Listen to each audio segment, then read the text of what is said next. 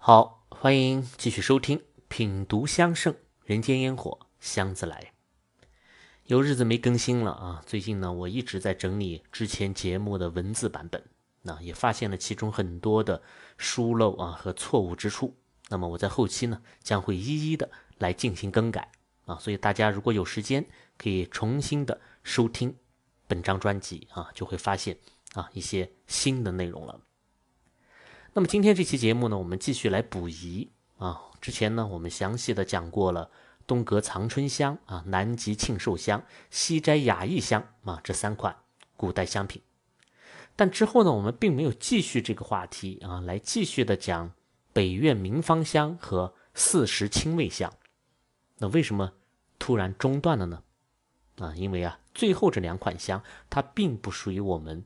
啊，当时所讲的那个香气养生系列的范畴，啊，他们二者虽然也是位列在五方之中的，但是却脱离了前三款香的啊一个整体上的逻辑，啊，它不论是用香的场景还是香气的作用啊，都与养生没有太大的关系了，啊，而是来到了我们中国香的另外两个独特的领域。我们先来说说代表冬季的。北苑名芳香，这个苑呢，它原本是指天子的花园，啊，所以北苑嘛，就是宫廷北面的皇家园林，啊，这个早在唐人所编撰的《北史》当中啊就已经有记载了。那么后来呢，这个北苑二字就泛指皇家园林了啊，哪怕你是修建在南边的这个园林啊，也叫北苑啊。总之呢，就是供皇族啊游玩赏乐的地方。所以北苑呢，与东阁、南极、西斋都是一样的，它直接指明了用香的场景，只不过这次啊，它不是在室内了，而是在一个风景绝佳的室外空间。那么这一点，它完全超出了五方真气香啊前三款的一个逻辑的顺序。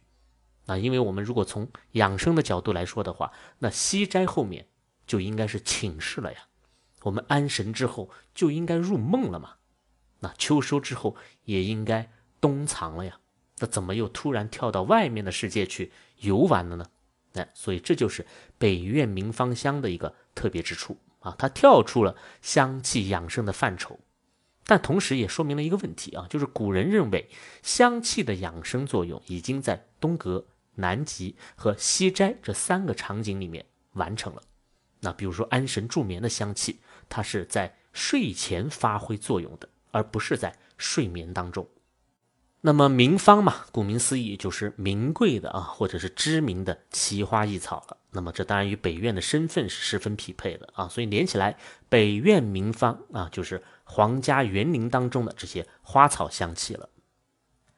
那我们接着看香方的第一句啊，他说：“北方黑气主冬季，以围炉赏雪，焚之。”有幽兰之心。那么北方黑气主冬季，那展开来呢，就是啊，北方对应冬季啊，无论冰雪嘛，都是由水而来的啊，而且呢，有中化为水，所以北方是属水的。那么水是至阴呢，它与至阳相对，那至阳属赤色，所以至阴呢就属黑色。那黑色也被称为玄色啊，所以镇守北方的神兽被称为玄武啊，等等等等。那么这又是一套关于五行啊、五色的这些理论了啊，我们简而言之就不再去赘述了。那么关键是在于第二句啊，这里出现了一个非常重要的词，叫做围炉赏雪。那么我们要读懂这款香，就必须要读懂这个词。我想很多朋友啊，在听到这个词的时候，脑袋里所浮现出的画面，那一定是在寒冷的冬季，那么窗外是大雪飘扬啊。而我们呢，待在家里，围着一个火炉，然后摆上瓜果点心，再泡上一壶热茶，一边吃着喝着啊，一边望向窗外的雪景，那多么惬意啊，多么舒适啊！那这大概就应该是围炉赏雪应该有的样子了。但是我想告诉大家的是，古人所谓的围炉赏雪，其实并不是这样。我们先说古今对于围炉这二字的一个认知上的差异。它主要在两个方面，那么第一呢，就是这个围炉啊，它不是在家里面围炉，而是在室外围炉。那么第二呢，就是一个人你是没有办法围炉的。那既然是围嘛，那至少都要有两个人才能称之为围啊，就是围着这个炉子而做的意思。而这个围炉的人，他又一定是志同道合的人。哎，那我们可以通过一篇著名的诗文呢，来印证一下这个观点。文章呢是来自明末的一位文学大家，他叫张岱。那关于张岱，他是一个什么样的人啊？其实他在给自己写的一篇墓志铭当中总结的非常啊全面而准确。他说他自己少为纨绔子弟，极爱繁华，好金舍，好美婢，好娈童，好鲜衣，好美食，好骏马，好华灯，好烟火，好梨园，好鼓吹。好古董，好花鸟，兼以茶饮菊虐，书度诗魔，劳碌半生，皆成梦幻。那那么这这段话其实都不用去翻译了啊，我们一听就知道这肯定是个天性自由啊，无拘无束，而且是兴趣广泛呢，在玩乐之中逍遥一生的人。那么不得不说，这样的一生是很让人羡慕的一生。啊，所以即使他也经历了明末清初的那个绵绵的战火和颠沛流离啊，那么他最终还是活了九十三岁的高寿啊，所以可见一个好的心态对于健康的重要性。崇祯五年啊，张岱呢三十五岁，那一年的冬天，杭州大雪纷飞，他独自一人泛舟西湖赏雪，写下了一篇题为《湖心亭看雪》的文章。那么这篇文章一共分为两段啊，第一段写景，第二段写人啊。我们先来看看第一段，他写道：崇祯五年十二月，余住西湖，大雪三日，湖中人鸟声俱绝。是日更定矣，余拿以小舟，拥翠衣炉火，独往湖心亭看雪。雾凇沆荡，天与云与山与水。上下一白，湖上影子为长堤一横，湖心亭一点，与渔舟一芥，舟中人两三粒而已。那么那年杭州的雪显然是下的很大了啊，而且一连下了三天。三天之后呢，整个西湖都像是被封冻了一样，人鸟俱绝，万籁俱寂。那么此情此景啊，我想。张岱应该是想起了柳宗元的那句“千山鸟飞绝，万径人踪灭”，啊，所以他也效仿古人，驾起一叶孤舟去往湖心亭独赏那寒江雪去了。那么他出发的时间很有意思，文中写的是更定之时。什么叫更定啊？就是古人把一夜分成了五更，那么更定就是五更的头和尾。啊，要么是五更开始的时候，要么是五更结束的时候。那他既然是赏雪嘛，肯定是五更结束的时候了啊，也就是清晨大约五六点钟的样子啊，他就已经登舟出发了。那么大家可以想想啊，在这种大雪天的大清早就去湖里面赏雪的人啊，这世上能有几个呀？啊，就连张岱他自己也以为只有他会这样做。那么他裹着翠衣啊，这个翠衣呢，也就是用毛皮制成的这个大衣，然后拥着炉火坐在小船里。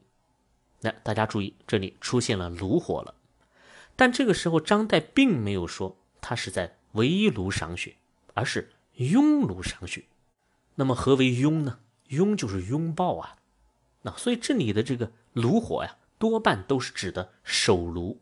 啊，因为手炉就是在明末开始流行的嘛，那么将手炉拥在怀里，那这个热气就会在皮衣里面穿梭回荡啊，别提多舒适了。那所以张岱并不是一边打着寒战那一边去赏雪的，那么打着寒战的人应该是船尾那个摇桨的舟人。那西湖的雪景是令人叫绝的啊，能看见岸边的树木已经全部成了雾凇啊，就像升腾的白烟一样。那那能看见天、云、山、水全部都连成了一体，从上到下洁白一片，啊，已经很难分辨出来了。但就在这片白茫茫的天地之中啊，湖水的倒影却映出了三种有颜色的物体：一是长堤一横，二是湖心亭一点，三是孤舟一芥。那像草芥一样渺小的川儿，啊，这个草芥里面还有草籽，啊，那就是船里面的那两三个人了。接下来呢是第二段，到亭上有两人铺毡对坐，啊，一童子烧酒炉正沸，见鱼大喜曰：“湖中焉得更有此人？”拉鱼同饮，于强饮三大白而别。问其姓氏，是金陵人，客此。即下船，周子喃喃曰：“莫说相公痴，更有痴似相公者。”那就是万万没有想到，这湖心亭里面竟然还有旁人呢，而且还不止一个，是两个人在地上铺了毛毡对坐着，另外还有一位童子在旁边煮酒。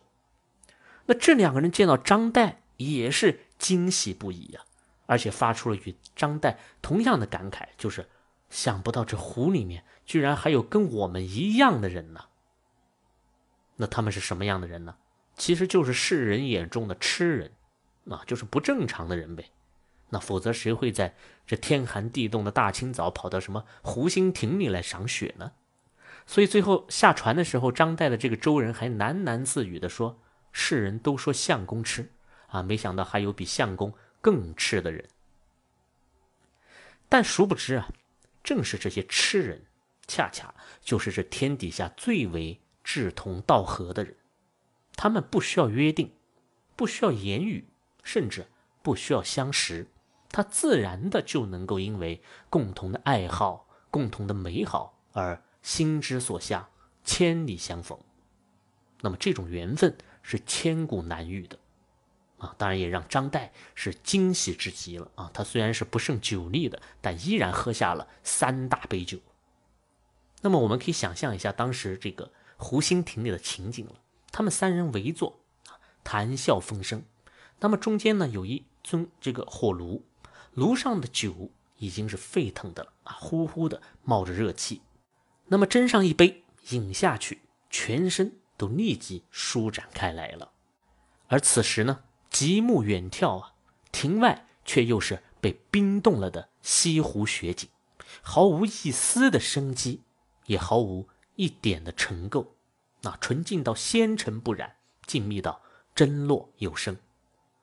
那么此时的亭内与亭外，心内与心外，都形成了一种鲜明的对比，而这种对比又形成了一种无比的安全感，寒冷被温暖所驱散了，孤独。也被友情所化解了，而最终就成为了一种莫大的人生的乐趣。那么，这种乐趣就是围炉的意义所在。所以，围炉的重点不在于这个炉，而是在于围。它围的不仅仅是一种温度了，而是一种情感和一种人间的烟火气。那我们再来说赏雪啊，这个古人爱赏雪。我们今天的人呢，同样是爱赏雪的，为啥呀？因为雪具有几种特殊的能力。那比如说，雪是可以回溯时光的。那我们今天经常听到这样一句话：那一场雪，北京就变成了北平，故宫就变成了紫禁城。那我也曾在落雪的时候去过故宫，那这种感受的确是真切极了啊！雪遮住了繁华，显露出了曾经的沧桑。啊，让我觉得随时都会有一顶轿子出现在那红墙的尽头一样。啊，包括前不久这个网络上又有了另外一句话，叫做“一场沙尘暴，北京就变成了北宋”。哈，那么这句话听起来有点好笑啊，但这种效果它与雪的效果啊，应该是异曲同工的。那比如说雪还可以遮瑕，啊，就像妆粉一样。那哪怕是平日里污水横流啊、破败不堪的地方，一场大雪之后啊，就都变得素雅了。那甚至是越简陋的地方，还越是显得禅意浓浓啊。所以赏雪也是在赏一份平日里难以看见的清静。当然，对于南方的朋友来说呢，雪呢也是一种非常稀缺的资源啊。我记得重庆主城区啊，上一场雪是在二零一六年，而再上一场雪则是在一九九六年。那这两场雪之间相隔了二十年之久，所以每逢下雪啊，都是全城人民的一场盛事啊，人们会倾巢而出，万人空巷啊，激动之情溢于言表。那么雪化之后啊，还有一些聪明的商人呢，他会开着皮卡车从山上往山下运雪的，然后到城里来售卖啊，一小桶雪往往要卖到几十块钱。啊，一度让很多东北的朋友觉得自己已经富可敌国了啊！因此呢，北苑明芳香啊，它的用途也是十分明了的啊，它的香气就是为了围炉赏雪这件美事儿来增添情趣的啊，让赏雪又多了一重嗅觉上的感知，也让雪有了香气。那么这种香气，古人形容它是幽兰之馨啊，这个馨与香这两个字其实是略有区别的啊，香主要是指。近距离的一种香气，而馨呢，则是指那些能够传播的很远的香气啊。所以像幽兰啊、腊梅呀、金桂呀这些能够远溢的花香，我们都可以称之为馨。那么古人如何来实现幽兰之馨的呢？哎，我们接着来看香方。香方上说：风香二钱半，玄参二钱，檀香二钱，乳香一两。五钱，又为末，炼蜜合剂，加柳炭末以黑为度，脱出焚制。那么其中显然是用到了四种香料，但乳香啊，在其中占到了接近百分之七十的比例。啊，可以说这款香方啊，它与单方的乳香已经没有太大的区别了啊，这在古代的香方当中是十分少见的。那么乳香我们之前讲过啊，它的确是可以单独熏焚的，但它的用法却不同于陈檀之类的这些木质香料。那么首先它是无法直接点燃的，因为乳香一旦接触明火就会马上而且快速的燃烧，接着冒出滚滚的黑烟，啊，散发出焦糊的味道。那么乳香呢也无法来做隔火熏香。啊，因为这个温度啊，一旦开始上升，它就会慢慢的融化了，最终成为一滩液体的树脂，而香气呢却又微乎其微。所以单方乳香的用法啊，只能是直接放置在炭火之上，不加任何的隔片啊来熏粉啊，这也是阿拉伯人使用乳香的方法。那么在炭火的这个灼烧之下，乳香很快就会发出白烟，那香气呢也会立即的扩散开来。啊，清冽爽朗、干净利落，几乎没有烟火燥气啊！它是一种可以深呼吸的香气。那么，如果是上等的阿曼乳香的话，那香气中啊还杂夹着阵阵的柠檬果香气，是酸酸甜甜的啊，十分舒适宜人。那虽然香气很好啊，但是单熏乳香也有一个致命的弱点啊，那就是烟雾太大。那如果我们是在空间不太大的这个室内熏焚的话，啊，估计很快就看不见人了啊，是白茫茫的一片，啊，这一点丝毫没有夸张。所以北苑明芳香也是建文香堂的五方真气香当中唯一一款没有在售的香品，啊，这就是因为它的熏焚方式和它的出烟量啊都不太适合我们今天的这个品香空间了。但是大家要知道，对于在户外赏雪的古人来说，这些烟雾根本就算不了什么，反而还给雪景增添了一丝飘渺变幻的灵动感。那么，同时室外啊，这个零度以下的气温呢，也加持了乳香香气的穿透力。深吸一口，香气走窜，可以深入肺腑。那么古人的燃香方式也非常简单啊，直接将香丸投入到炉中就可以了啊，因为炉中就是现成的炭火嘛，可以煮酒又可以品香啊，可谓是围炉赏雪又赏香啊，是一举两得，交相辉映。那么最后啊，为了迎合五行当中北方的颜色啊，古人用柳炭墨来将香品染成了黑色。那么这就是北苑明芳香了，它无关于养生。无关于取暖，也无关于秋收冬藏，它的目的十分明确，就是为了增加生活情趣的。而这一点，也恰恰是中国香最主要的一个用途。那绣阁助欢、幽窗破寂、围炉赏雪，其实已经足够美好了。那么接下来我们再来看看四时清味香啊，香方的第一句写道：“中央黄气属土，主四季月，画堂书馆、酒榭花亭皆可焚之，此香最能解秽。”啊，这前半句没有什么好说的啊，它的这个使用场景十分的广泛啊，涵盖了前四款香几乎所有的这个用香的地点，那就像是四时被均匀的分布在了四季当中一样啊。那么这款香也是四季处处皆可熏焚的，但重点在最后半句啊，就是此香最能解秽。晦呀，就是脏东西，那么晦气就是脏的气味啊。也就是难闻的气味了，但在这里我们一定要注意啊，这个晦气禾木旁啊一个岁月的岁，这个晦与那个日字旁每天的每那个晦气是不同的。比如说我们讲，哎呀，今天真晦气，那就是今天真倒霉的意思。所以那个晦气是代表运气不好啊，很不吉利的啊，它与这个禾木旁的晦气啊是完全不一样的。所以这一点呢，我们千万不能混淆。那我就见过很多人说啊，四时清味香具有增长运势啊、避免厄运等等啊，这个之类的作用。那基本上就是属于神棍的这个言论了啊，它曲解了这两种晦气的意义。所以四时清味香的作用其实很明确，就是净化空气。那看似的确是很普通，但这就是香气最基本的一个用途。香方啊，继续写道：茴香一钱半。丁香一钱半，零陵香五钱，檀香八钱，甘松一两，脑麝少许，又为末炼蜜，合剂做饼，用断铅粉黄为一分之。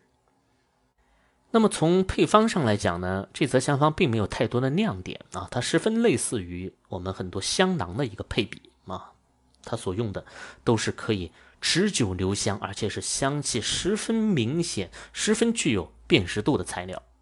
那么这种香气，对于遮盖异味，并且长时间的去改善空气，那当然是有着显著作用的。其中呢，有一味宁宁香啊，这是在古代合香当中十分常见的材料啊。但是在近期整理文字的过程当中呢，我发现我竟然从来没有去细说过它啊，所以呢，也在这里啊来做一个简单的补遗。这个宁宁啊，它是一个古代的地名。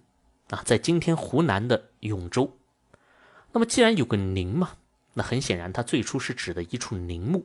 那这个陵墓的主人就是舜，在《史记》当中呢就有这样的记载啊，说舜南巡狩，崩于苍梧之野，葬于江南九夷，是为宁陵啊。这个记载很明确。那么在宁陵呢，这里是潇水河与湘江的一个交汇之处，所以又被称为潇湘。那么在舜死后，他的两位妃子啊，娥皇和女英就千里寻夫嘛，一路上是泪洒玉竹啊，就是在竹子上留下了点点的泪痕。于是这种竹就被称为潇湘竹啊，也叫湘妃竹。所以自此潇湘啊就成了竹的这个代名词啊。比如说林黛玉的潇湘馆嘛，就是种满了竹子的这个院落。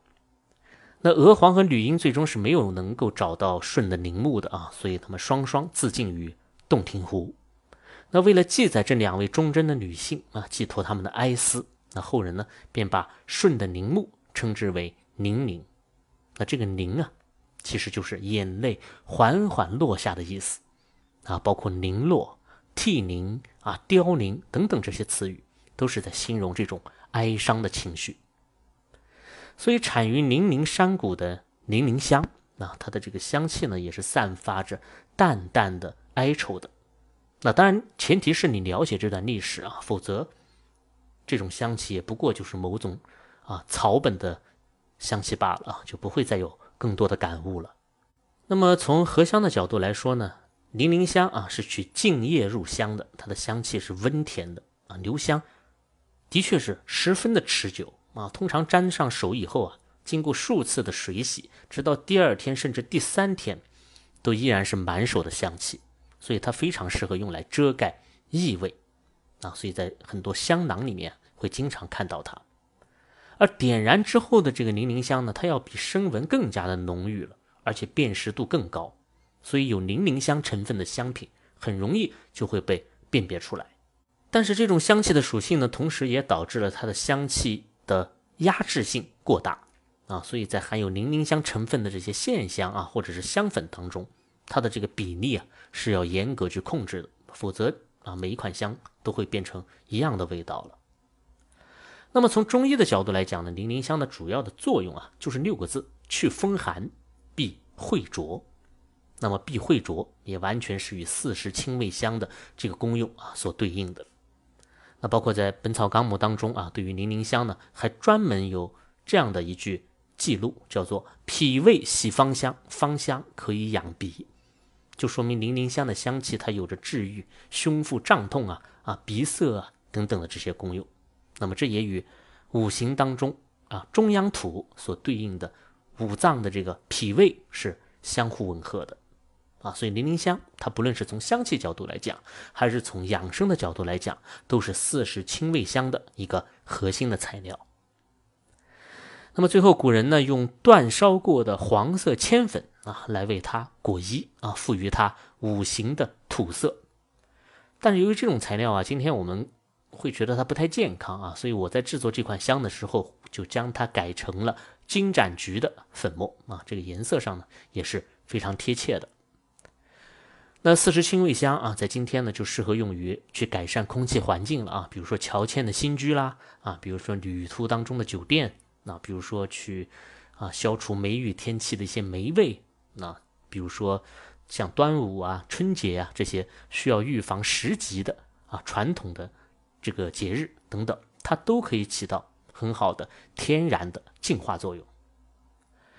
好了，东西南北中香气各不同，那五方真气香就已经全部登场了。我们感恩慧宅主人呢，为我们整理出了这么一个系统且全面的香方啊，让我们从中感受到了中华五行文化的博大和养生文化的精妙。那它同时也将香气的多场景运用。啊，体现的淋漓尽致了。那虽然我们不知道会宅主人姓甚名谁，但我想他是值得被我们所铭记的人。好了，这期节目啊就聊到这里，下期是我们的第一百期，让我们相约圆满。我是建文香堂青花家子，谢谢你的收听，我们下期再见。